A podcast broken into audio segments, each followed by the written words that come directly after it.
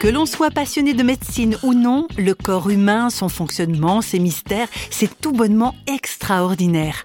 Réflexion faite, c'est peut-être quand quelque chose dysfonctionne dans ce corps que l'on prend conscience non seulement de sa complexité, mais aussi de la fragilité de son équilibre. Et cela, bien des personnes en font l'expérience, quelles que soient leurs conditions physiques, sociales, géographiques, etc. Dans son petit coin de Suisse, Rolf Graber était aux commandes de sa fiduciaire, il profitait de sa famille. Pour lui, la vie suivait normalement son jusqu'au jour où, après un simple contrôle médical, notre homme se retrouve à l'hôpital sans avoir le temps de dire ouf. J'ai pensé que j'en avais pour un jour et ils m'ont directement gardé pour m'opérer puisque j'avais deux artères bouchées à 100% et une à 80 mais j'avais pas vu les choses venir parce que dix jours avant je construisais encore des igloos pour mes petits-enfants sans me rendre compte qu'il euh, y avait un problème cardiaque. Moi je l'ai très bien vécu parce que j'avais une grande paix intérieure. C'était pas dans le déni. Je, voyais bien qu'il y avait un problème puis qu'il fallait effectivement opérer mais mais une grande confiance, quelle que soit l'issue.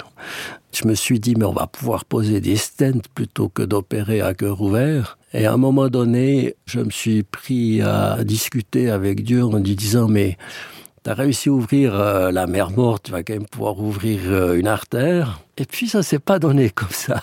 Ça s'est pas donné comme ça. Ils ont essayé de poser des stents, mais effectivement, les artères étaient trop bouchées. Et c'est là que j'ai pu me rendre compte que l'opération était la meilleure solution.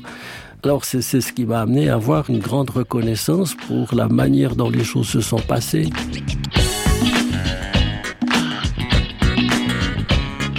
La confiance en Dieu, c'est quelque chose que Rolf Graber avait pu apprendre à découvrir plus tôt dans son parcours. Quand j'ai suivi mon catéchisme, j'avais déjà vraiment une conviction. Cette conviction, j'avais d'ailleurs choisi un verset de la Bible qui disait que Dieu a tant aimé le monde qu'il a donné son Fils unique afin que quiconque croit en lui ne périsse pas, mais qu'il ait la vie éternelle. Ça, c'est une conviction. Après, ma foi s'est affermie et à un moment donné, elle s'est traduite euh, par une relation plus personnelle avec Dieu et un désir d'engagement.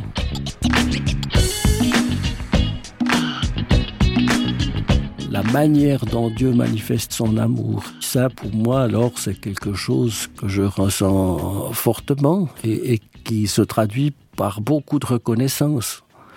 J'ai un ami qui avait un cancer qui n'arrivait pratiquement plus à marcher tellement il s'essoufflait rapidement puis je l'ai amené deux jours là pour, euh, pour aller se promener en montagne mais au plat euh, ce qui peut paraître paradoxal.